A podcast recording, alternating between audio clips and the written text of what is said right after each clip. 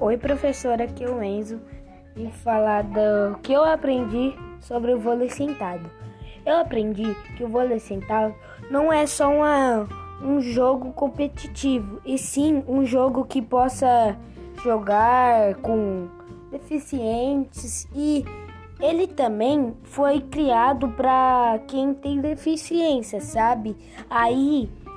quando você cria um jogo para deficientes, ele não fica muito, ai, alegre, eles ficam muito alegre, mas muito, muito mesmo, porque eles só querem ter um esporte para eles jogar. E também eu aprendi que o, o, o vôlei sentado não só é um jogo, um jogo competitivo, é um jogo bem legal para crianças e adultos, qualquer livre para todas as idades que pode